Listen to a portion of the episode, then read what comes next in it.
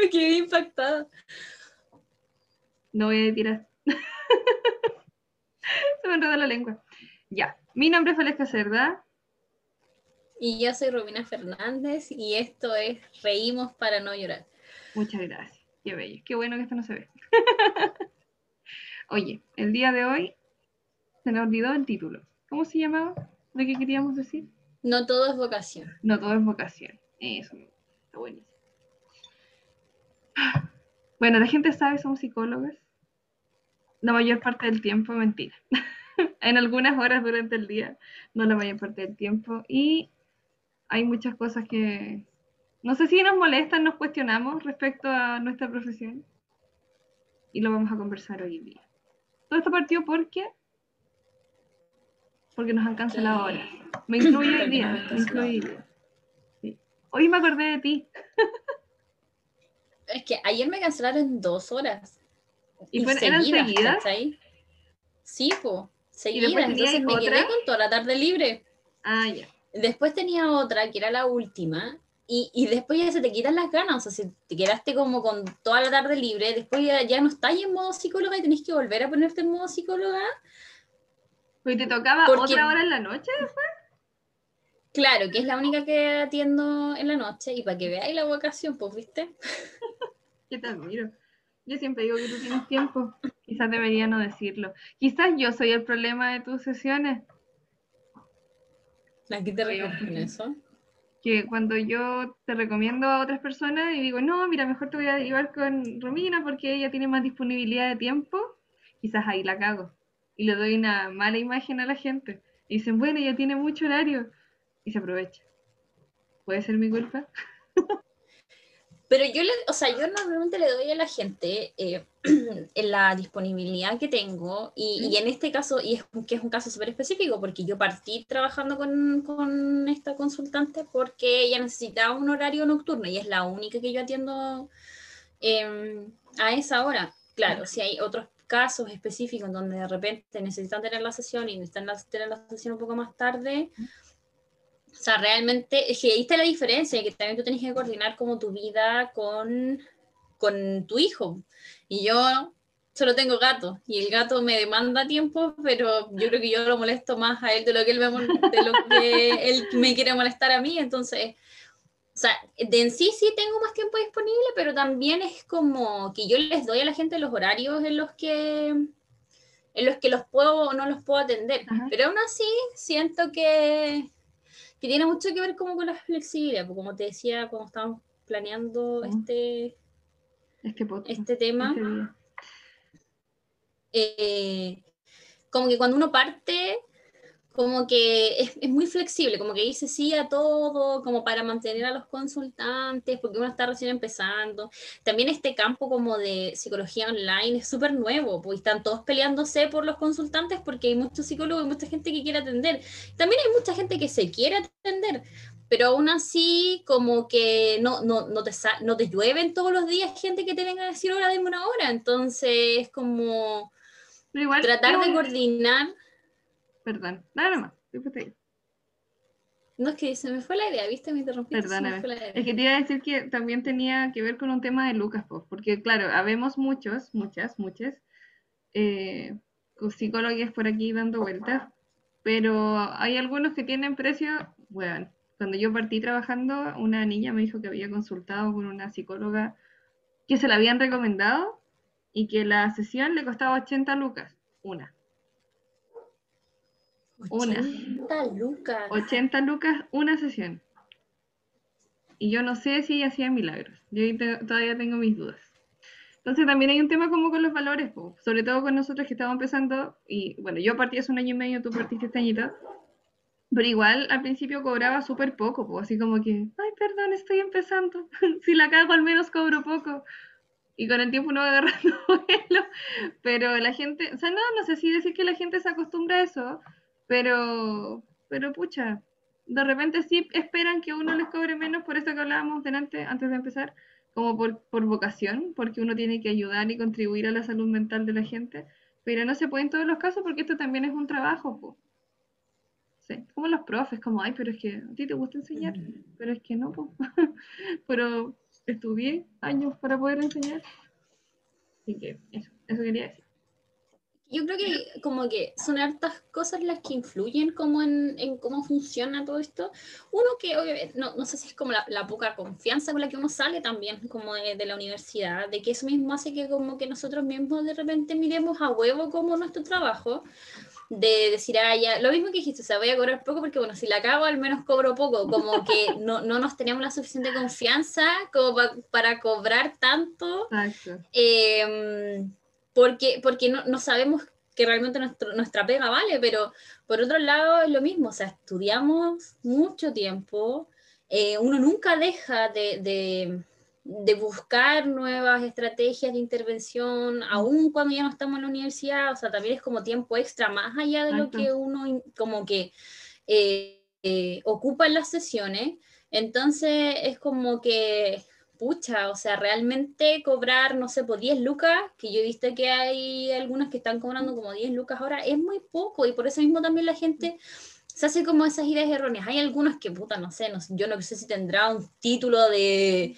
leedor de mentes como para cobrar 80 lucas, pero obviamente comprendo que si hay gente que se perfecciona más, como que ya cobran un poco más, porque qué sé yo, o sea, obviamente han invertido más en sus estudios como para cobrar también más en sus consultas pero aún así 80 lucas es demasiada plata. Y está el otro extremo también, pues, como de la gente que cree que uno hace esto como por vocación, que la salud mental, como la salud mental es, tan importante, y ay, ustedes tienen que ayudarnos, em, te piden que los atiendas a muy poca plata, y, y, está bien, o sea, está bien que haya gente que haga iniciativas de voluntariado y todas esas cosas, pero siento que eso mismo también como que devalúa un poco la pega, pues eso también le da a la gente como la, la, idea de que, de que todos tenemos que ayudar. Y sí, está bien, yo te puedo ayudar, pero, pero estoy invirtiendo mi tiempo, mis conocimientos en ayudarte, entonces no te puedo ayudar gratis. Po. Y también los precios muy bajos también influyen en cómo uno se relaciona con las otras personas.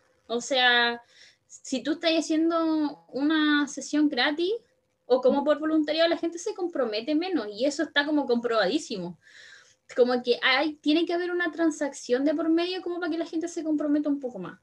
Pero será así 100%, o sea, discrepo, al menos, al menos en mi experiencia, me ha pasado todo lo contrario. La gente la que como que tiene una rebaja considerable dentro del, del valor o comparado con lo que cobra ahora, es la más comprometida y es con la que más he generado como cambios, pero ha sido mi experiencia, no digo que no pase, porque sí, sí entiendo que pasa esto un poco de que, como decías tú, eh, si no estoy pagando nada, como que no tengo nada que perder tampoco. Y ahí es cuando no existe un compromiso real con, con la otra persona ni contigo mismo, si al final soy tú la persona que está yendo a terapia, es para ti esto, no es para mí, más allá del, de la ganancia monetaria que podamos tener nosotros, los cambios que van a quedar son para tu persona, no, no para mí como terapeuta necesariamente, igual aprendo algo, pero no es, no es no sé, no soy yo quien se ve beneficiada directamente proporcional como de esta relación terapéutica. Pero al menos esa ha sido mi experiencia, que igual dentro de todo encuentro que ha sido bastante grata.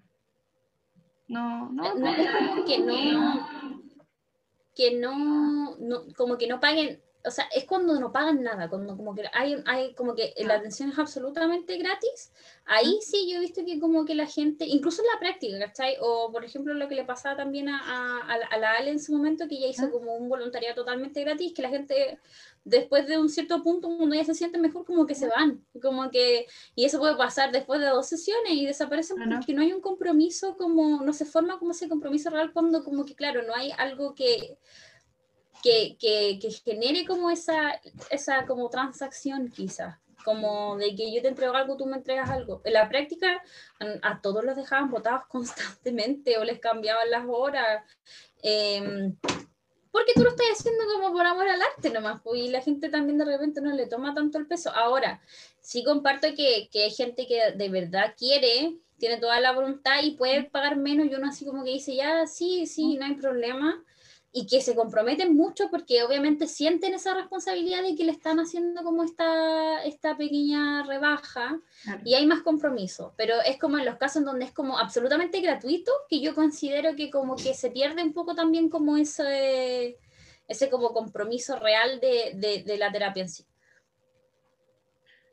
Ahí sí concuerdo contigo. Es que sí, igual lamentable que el dinero sea lo que sujete a la persona a comprometerse. O sea, si lo, si lo planteamos así, si lo empezamos a desglosar, suena de esa manera y creo que sí, mucha gente funciona de esa manera, porque en realidad vivimos en una sociedad donde las cosas funcionan a través de, del dinero, pues son las transacciones que hacemos todos los días. Y materialistas. Pero a veces, o sea, yo por lo que he escuchado, por ejemplo, em, no necesariamente quizás como de plata, es como, qué sé yo, no sé, yo te hago sesiones y tú a mí, no sé, me ayudas a... Eh, ponte tú, tenía una, una, consultante que estaba estudiando eh, nutrición. ¿Ya? Y ella tenía un amigo que era preparador físico. Entonces la transacción que ellos hacían era que ella le hacía los planes de, de, alimentación y él le hacía rutinas, po. Entonces ahí también había una transacción, pero había un compromiso porque ambos tenían que entregar algo, ¿cachai? Cumplirse entre sí. bueno. Entonces, como que es eso, es como el acuerdo, ¿cachai? Como de que yo estoy entregando algo, entonces como que tiene que haber como eso, que ambos se entreguen algo. Y en esta cosa, eh, cuando es gratis, como que tú estás entregando tu tiempo para las sesiones, la otra persona como que solo entrega su asistencia y la asistencia es variable, puede querer asistir como no, entonces es como que no, el compromiso queda más de nuestra parte, que como que nosotros somos los profesionales más que de la otra persona, que puede querer asistir o no. Qué complicado esto. Pues estas cosas deberían explicarlas en la universidad. Bueno, yo lo que más no, no sé, no puedo decir que es lo que más odio, pero sí me hubiera gustado mucho que nos hubieran enseñado cosas básicas como esto, que la carrera hubiera sido de tres años y no de cinco, seis ni siete. Podría haber sido más corto. Hay muchas cosas que no uso en este momento y que podrían haber sido aprovechadas en otras materias o en cosas más importantes de la vida laboral que, que lo que vimos. Bueno, eso es otro tema en todo caso. Lo vamos a conversar en, en, otro, en otro podcast. ¿Te duele la cara? Sí, la, es que habla demasiado. Llevo semanas sin parar de hablar. Hemos hecho ejercicio de caras, ¿no? Como dijiste tú el otro día. ¿Contará? Sí, voy a quedar con los cachetes flacos, porque no hablo, hablo demasiado. No, pero es que por eso no, no, no sé realmente, no sé realmente qué es lo que hace que la gente de repente como que mire más a huevo la psicología. O hay gente que no cree en la psicología también y por eso mismo como que, porque es lo que te decía, o sea, qué sé yo, la gente no le va a cancelar la hora al cardiólogo porque el cardiólogo, no sé, pues es una ciencia más exacta, quizás como que le ves más el peso, los siete años de medicina, los tres años del internado. no estoy segura de cómo funciona, pero, y claro, y la, y la psicología es una ciencia como no, no tan exacta, depende mucho de, de la voluntad de la persona, entonces no sé por qué la mirarán tan a huevo, siento a veces como de que, ah, la hora del psicólogo la puedo cambiar más fácil que la hora del, del cardiólogo, del neurólogo, de cualquier otro médico que es exactamente también del área de la salud, igual que nosotros, pero como la salud mental no se ve, no, no se le da tanto el peso. Yo creo que igual es nuestra culpa. Ah, perdón que lo diga así, pero voy a citar a una ex consultante que me autorizó a hablar de ella, de su caso y de las cosas que conversamos en terapia. Eso es lo bonito, está todo autorizado. Ya dentro de las últimas frases que, que me dejó como en sesión, era, ¿cómo decía? Cuando tú le perdonas o le permites algo a alguien, le estás enseñando cómo tratarte. Y él lo ha aplicado para todo, relaciones de pareja, relaciones familiares, vínculos psicoterapéuticos. Y creo que igual nosotros tenemos como un poco esa culpa, aunque en cierta parte justificada por esto que hablabas tú recién, de que, pucha, como que no llueven a lo mejor consultantes todos los días, entonces estamos un poco sujetos a que si yo no trabajo, yo no gano, porque no hay nada seguro. Pero también al perdonarle como tantas fallas o cambios de hora, le estamos enseñando que siempre puede ser posible, ¿cachai?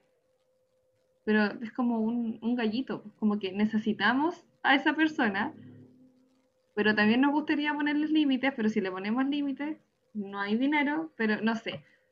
Es como, siento que eso un poco es donde nosotros como profesionales la cagamos, en permitir este tipo de situaciones, porque al final no se toma en serio la terapia por ese tipo de cosas. Porque siempre puede cambiar. Es como con las parejas. Sí, sí, yo estoy 100% de acuerdo. Y es que por eso mismo también de repente como que no estoy tan de acuerdo como con esto de que hagamos tanta rebaja. O sea, es que yo lo entiendo. Si mi, mi, mi, mi corazón me dice, sí, cóbrale menos. Y hay, y hay, veces que yo me he visto yo proponiéndole a la persona que me pague menos antes de que la persona me lo pregunte porque mi corazón me gana, ¿cachai? Pero siento que eso mismo no le da el valor a nuestra pega. Entonces, como que al final si todos terminamos haciendo voluntariado, todos terminamos como cobrando poco, entonces, claro, la gente cree, termina pensando que la psicología es, como por vocación, ¿cachai? Como que... Y no, pues si al final yo estoy invirtiendo tiempo aquí también, pues necesito ganar plata, estoy, necesito pagar mis necesidades, pero como, como hacemos tanta rebaja, Sí, pues yo me digo, yo creo que el cardiólogo no le baja cuando ve a la señora ahí toda cagada, no le dice, señora, le cobro 20 lucas menos de las 50 lucas. Claro. Pero nosotros sí, pues, ¿cachai? Entonces, no sé, yo por eso sí, comparte que también es como culpa de uno, que quizás como que nos cuesta, no sé, será la confianza, porque nos cuesta ser más firmes, poner más límites con las personas. Siendo que obviamente, claro, uno como que trata de, de, ser lo más flexible posible, como tú decís, para que el consultante no se vaya, para que la plata no se pierda. No porque uno crea que el consultante es la pura plata, pero también, pues, si hay que ser 100% sincero en eso. O sea, más allá de que tú trabajes con la persona, y a mí me es consultante un 7, la mayoría. pero... pero también es lo, es lo monetario, pues, si al final, entonces sí, es como un Es como un círculo que nunca se termina. Estamos en una, en una rueda sin fin. Para mí que me distraje por un ruido ambiental. Perdón, me perdiste un segundo. Pero sí, estoy de acuerdo contigo. E igual, un dilema eso. No sé, quizás no deberíamos ser tan corazón de abuelita a veces. Pero es que la salud en Chile está mala. Si la salud en general es mala, ¿Para qué vamos a hablar del 1% que se le entrega a salud mental? ¿Para qué? ¿Será mm. necesario decirlo? Es como el hoyo, en general. O sea, no digo que los profesionales que estén a cargo en los centros de salud sean los malos, sino que la gestión y los recursos que se le asignan al final hace que todo esto se entorpezca.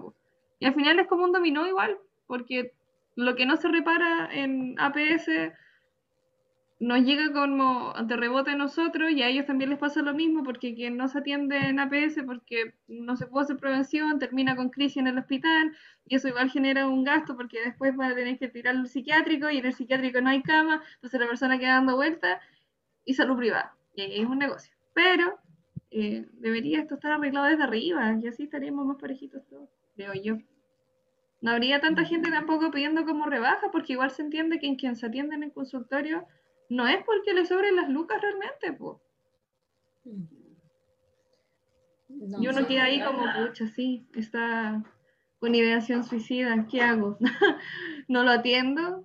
¿O le cobro menos y trato de salvar a ese ser humano que ya no le encuentra sentido a la vida? Eh, no, y además que, o sea, los mismos profesionales que están trabajando en los consultorios están colapsados, pues están cansados y, pasa mucho que le pierden como el sentido también a la, a la, profesión, a la carrera en sí, porque el sistema te termina por quitar eso, ¿cachai? Como que te deja tan quemado que al final es como que tú sabes perfectamente que acabáis de ver a una persona que, como tú decías, está con ideación suicida, pero no puedes hacer absolutamente nada. La próxima hora que le puedes dar igual es para el próximo mes, la hora con el psiquiatra también es para el próximo mes. Entonces se terminan como insensibilizando también la mayoría de las personas que trabajan en, estos centros de salud, como que se vuelven insensibles y se terminan quemados con la pega porque ven tantas cosas que como que para que no te termine afectando a ti también como persona, como que, como puta, tengo hora para el próximo mes y bueno, sea lo que sea que pase, ya como que me desligo porque no, no pueden con toda la pega y con toda la carga que llevan. Exacto. Qué fuerte. No me gustaría trabajar así ya tengo mi propio estrés con cada una de mis consultantes. No es que todos me estresen, no quiero que escuchen esto y digan, no, no, estrés se la vale porque no es así. pero cada uno tiene sus dificultades y, ya me basta con, los que tengo. Pero, la, la Nico hizo su práctica en un CEFAM y era mucha gente la que estaba como en lista de espera o en la que había que atender o la que la psicóloga a cargo estaba atendiendo y, güey, yo con un par de personas al día quedo así como muerta y esta gente atiende de 8 a 4 y con media hora de descanso para almuerzo, así con suerte. Entonces sí. ¿Qué, es lo que te decía el otro día? Que éramos buenos para la des... no esconder, a ver. ¿No era disvariación? ¿Desviación? Disociación. Disociación. Yo creo que nos pasa mucho a los psicólogos, psicólogas. Me gustaría conversarlo con otras personas, así como, ¿ustedes también son buenos para disociarse? Así como que se ponen bloqueadores emocionales para que esto no les afecte.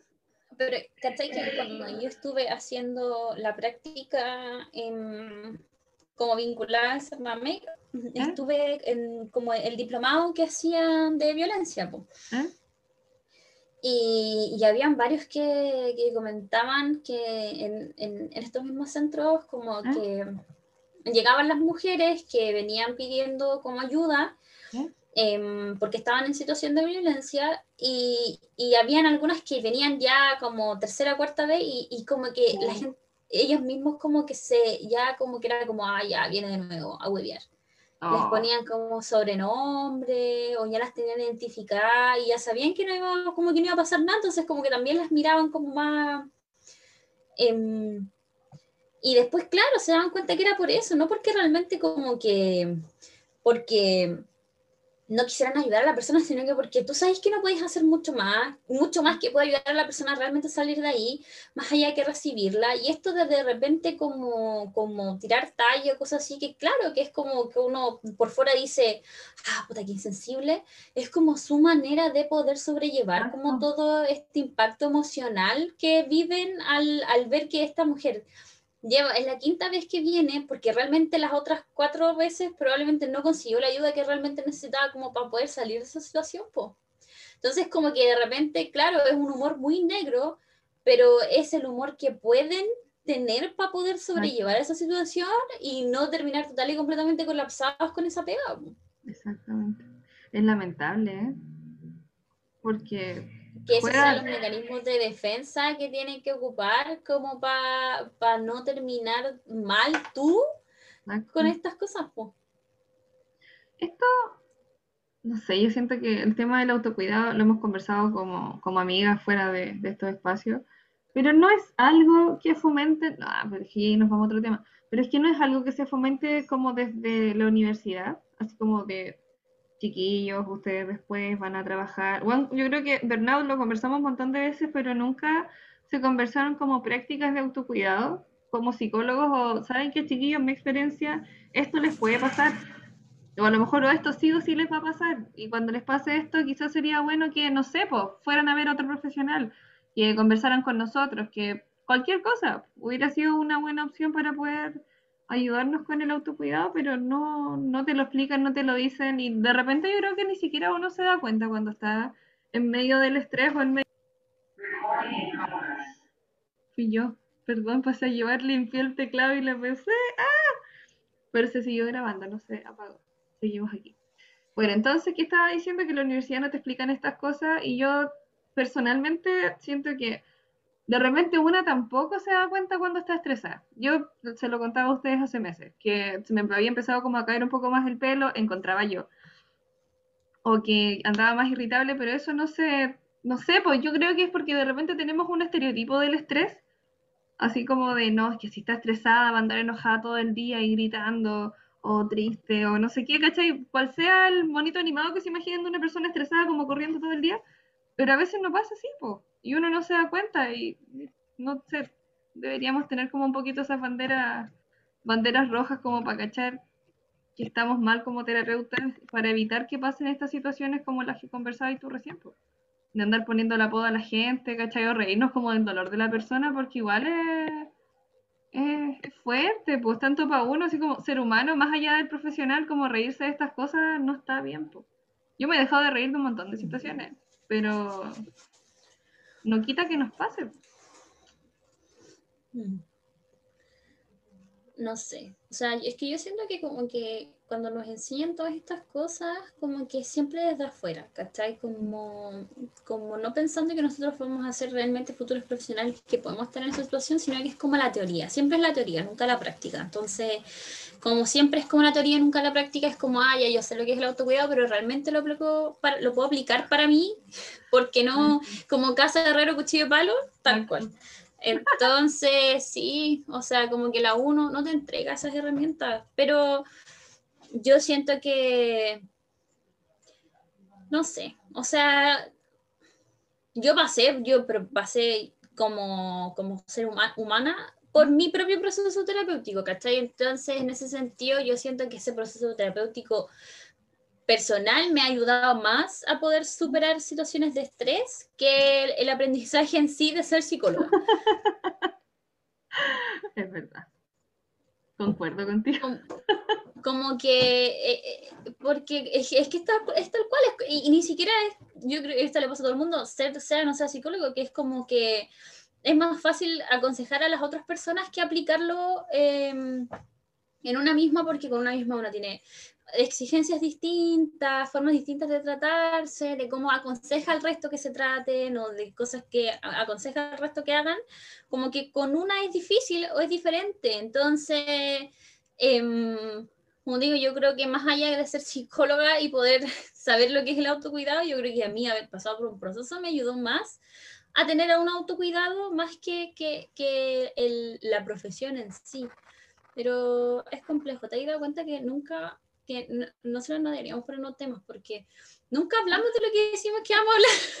Pero sí lo estábamos conversando al principio, solo que derivó en pero Siempre, siempre deriva en, en, cosas distintas, pero sí es cierto, o sea, mm, no sé.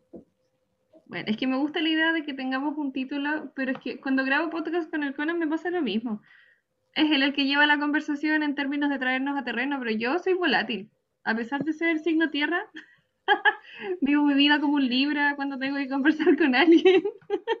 Yo creo que también soy signo tierra, pero no estoy 100% segura de, de, de, cuál, de qué, de cuál, de cómo es mi signo, porque no te callo esas cosas.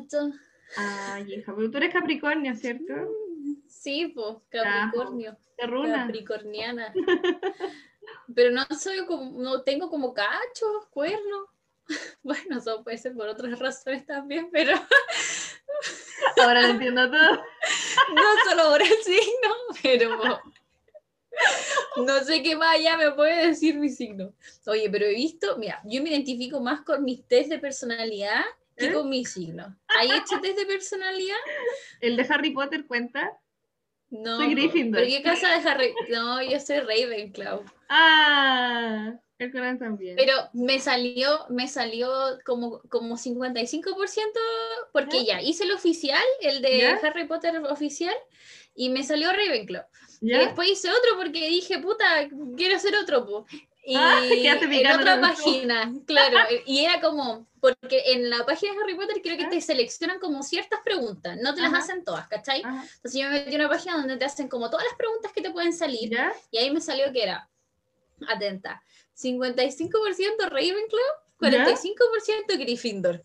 No.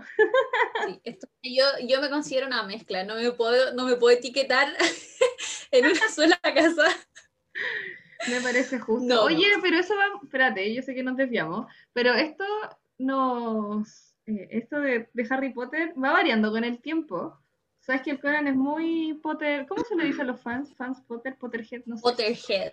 Ya, Potterhead. Pero es como cabeza de Potter, ¿o no? Si uno lo puede traducir. Claro, sí. Pero no sé por qué es Potterhead. Ya, los cabezas de Potter. Eh, van variando. Él era de otra casa hace un par de años atrás cuando yo lo conocí. Y ahora hace poco se lo hizo. Bueno, hace poco, fue hace rato, sí, tiene un tatuaje. Y ahora es Hufflepuff. Entonces yo creo que con los años. ¿Y qué pasa con el tatuaje si cambió de casa? Acabó. Ya se lo hizo. en todo caso tiene uno de los cuatro acá en el brazo, así que no va a ser tanto problema. Pero este chiquillo hace decisiones así. Bueno, el punto es que uno va cambiando con el tiempo. ¿no? Yo me imagino que cualquier test de personalidad irá variando en la medida en que uno Pero se yo eso no, mira, hace ¿Eh? hace el test de personalidad del eh, MBTI, MBTI, creo. Bueno, eh, no ¿Eh? sé cómo se dice como realmente en español, pero como que hay muchos tipos de personalidad y, y yo me siento identificada. Yo soy INFG, que es como introvertido, ¿Eh? introvertido. Espérate, lo voy a buscar. Nos desviamos totalmente, pero esto es muy entretenido. Yo te invito. háganlo. Eso, eh, sí, INF, IN- yo soy INFG, que se supone que es la personalidad como más única en el mundo, pero hay mucha gente, porque el 1% de la población sigue siendo mucha gente, po. Sí, eso Si somos millones, pues entonces no vale, no me siento única realmente. Bueno, pero eres parte de ese 1%. El afortunado, por lo demás. Claro, eso soy yo, INFG. ¿Y qué significaba lo otro? Espérate. Te da vergüenza. No, pues es que lo estoy buscando porque Ah, n- no quería saber. Ah, porque se llama indicador Myers-Briggs. Así es el ¿Indicador nombre de del qué? test de personalidad. Indicador de Myers-Briggs. Y son 16 tipos de personalidades distintas que van como en un degradé, ¿cachai? Como que el que son extrovertidos, pero van como mezclándose como por... Oh. Ah, ya. INFG es introversión, intuición, sentimiento y juicio. Están en inglés, entonces por eso no- Ya. No en preocupes. español no calza. Pero es lo mismo. Y ya, y ese es mi, yo soy INFG. Tú hácelo y el próximo capítulo me decís qué personalidad tienes. Ya. Yo me identifico porque yo sé que yo soy introvertida, ¿cachai? De partida ¿A ya lista, súper correcto. No, Oye, pero sí, ¿de ah. verdad te consideras introvertida? Ya, pero es que es. Pero es distinto porque paso, ya, porque yo sé que, por ejemplo, quizás cuando ya entro en confianza, soy No más introvertida. extrovertida, Sí. pero, pero para socializar en sí, si tengo que verme en una situación social, sí soy introvertida, po. Pero es como cuando entráis, pues cuando llegáis, porque después agarráis confianza. o no sé, esa es la imagen que Ya, tengo pero yo de nunca, nunca puedo. Ya, es que puede ser, pero es que yo, es que yo siento que, por ejemplo, nunca, nunca, yo no sería nunca, ¿cachai? La que se sube a la mesa a bailar, po. Ah, ya. La Javi sí. Claro, y yo, creo- yo creo que la Javi es E, extrovertida. Pero yo no, pues, ¿cachai? Yo siempre soy como más, o sea, ya cuando entro en confianza hablo caleta y todo, pero yo no sería como, yo no soy como la que no sé, pues, eh, le pregunta algo a alguien que no conoce, o la que va a comprar los copetes, la que se ofrece para hacer como, no, pues yo siempre soy la que está atrás. Y espero que las otras personas que tienen más perso hagan esas cosas por mí, pues, ¿cachai? Y entonces, sí, yo, yo me identifico con mi introversión. Es que ser introvertido no significa necesariamente como ser tímido, si Claro. es como más como ser más para adentro, ¿no? Voy a hacerlo. Voy a ver qué me dice la, el test de personalidad. Es está entretenido. súper de moda. Desde arcanos.com, en octavo, así como en- ha llegado el día de tu muerte o cuando vas a tener hijos, no había hecho algo así. Como que desde que no me veía el tarot en arcanos.com, que no hacía un test de personalidad. Pero este test de personalidad como que tiene como sus bases Oye, científicas, ¿Y oye. esto se puede aplicar en terapia? ¿Uno le puede decir al consultante, responde buenas ¿Cuál preguntas? es tu tipo de personalidad? Como para orientar, digo yo, no sé, así como un cuestionario de orientación Como, pa- como los estilos de aprendizaje. también. Si uno lo plantea así, suena hermoso. Dile, oye, hazte este test y me avisáis la próxima semana qué, te- qué tipo de personalidad tienes para saber cómo te puedo ayudar. Lléname este formulario, por favor. Oye, pero que ¿sabéis qué? No me parece tan mala idea, pensando en, los ingresos. Así como, porque yo les mando un formulario de ingreso, además de un cuestionario para evaluar el estado de ánimo, y además de eso, mandarles el de personalidad. Entonces yo tendría como un panorama completo de la situación, ¿cachai? Sabría que me enfrento antes de... Mira, este está basado, dice, fue creado por tanto tanto y su hija tanto tanto durante la Segunda Guerra Mundial, pues cacha. Y dice, los criterios utilizados se basan en las propuestas de Jung. De Jung, de Jung, ¿Ah? el que era psicoanalista, ese. ¿Ya? en su trabajo Tipos Psicológicos. La prueba utiliza cuatro escalas llamadas dicotomías, definidas como pares opuestos, entre ocho categorías, introversión, extraversión, sensación, intuición, pensamiento, sentimiento, juicio y percepción. Y cada categoría se simboliza por una letra. Y tú, eso es lo que uno obtiene al final, pues como Ah, ya. mezclas distintas entre introversión, extroversión, sensación, intuición, y ahí creo que son como 16 mezclas posibles. Está buenísimo. Y, y de esas 16 mezclas posibles tú tienes una personalidad, pues yo soy INFG, O sea, el 1% más especial del mundo. esto no se va a ver, pero la Romy se tiró el pelo hacia atrás del hombro. Maravillosa soy. Me encanta. Oye, paréntesis, me gustan tus aritos. Me recuerdas a la Sailor Moon. ¿Tiene algo que ver con eso? No, me los compré. Esto, oye, debería, esto es eh, un espacio publicitario, debería Ah, pagarnos por esto. No, me los compré en todo moda, pero ¿sabéis qué? Los tuve que- ¿Eh? como los de todo moda, no, no me van a, ya no me van a pagar por la publicidad, pero los de todo moda de repente como que se, se pone feo el, como el oro falso, Ah, claro. eh, se pone como verde, ¿cachai? Como, oh, sí. entonces los pinté con esmalte, estos son tips que le voy a servir a todo el mundo. Los pinté con esmalte, entonces el esmalte hace que eso no pase. Y me han durado caleta, pero no, no se relaciona a las, a las Sailor Moon, aunque si tú querís, sí. No Si quiero te- verla como la Sailor. Moon. Me parece justo. Oye, ya, entonces el próximo capítulo me vamos a analizar a mí, eh, mi test de personalidad. Tú vas a corroborar si lo que dice ahí es cierto o no. Y me vas a Ahí podemos compartir más detalles. Sí, me parece más justo. Por ahora deberíamos cerrar porque tú tienes, tienes que elaborar. Te toca laburo en unos No minutos le voy a hacer rebaja a la gente. Hoy no. Nada más rebaja. No, cuando hay, mira, es que no sé, yo para hacer así Siempre como un depende. resumen, siempre depende, pero hasta ahora he tenido buen, buen compromiso con la gente que, que tiene rebaja considerable. Y lo agradezco harto porque si no sería súper penca como, pucha, vengo acá y más encima no pone su parte, porque yo creo que eso también tenemos que hablar en otro espacio. La terapia depende un 80%, bueno, quizás la cifra dice 70%, pero según yo es un 80% de la persona y no de una. Entonces, ahí, ahí la gente te cuesta de repente entender esa, esa situación. Pero en fin, cerremos por hoy.